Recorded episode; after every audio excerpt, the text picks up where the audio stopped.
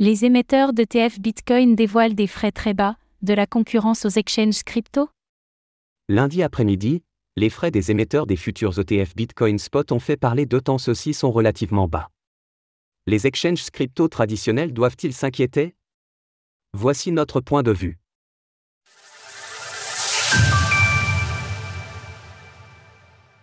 Les futurs ETF Bitcoin Spot devraient avoir des frais relativement bas. Lundi après-midi, les frais entourant les différents ETF Bitcoin Spot ont fait parler de temps ceux-ci sont particulièrement bas par rapport à d'autres ETF. Ainsi, certains émetteurs vont même jusqu'à renoncer temporairement aux XD frais tant que certaines conditions ne sont pas atteintes.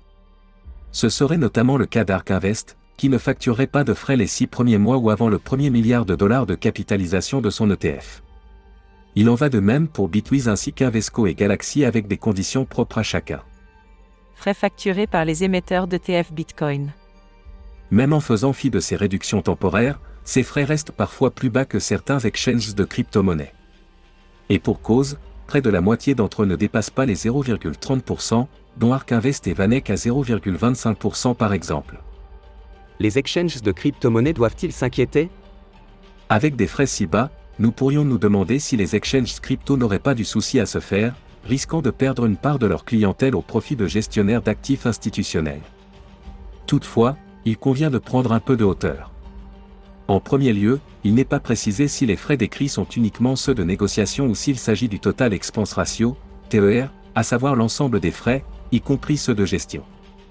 Et pour cause, un ETF facture généralement des frais sur une base annuelle pour couvrir toutes les dépenses qui l'entourent.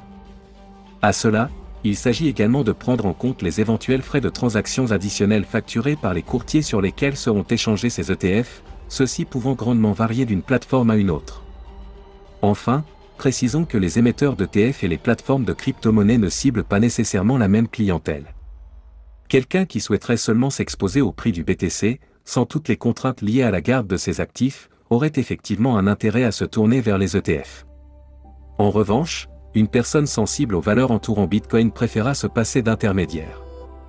En outre, des investisseurs entrant dans l'écosystème par la porte des ETF pourront aussi choisir d'en apprendre plus sur le Web3 en s'intéressant à des cryptos, qui, elles, seraient bien loin de voir un ETF coté à Wall Street.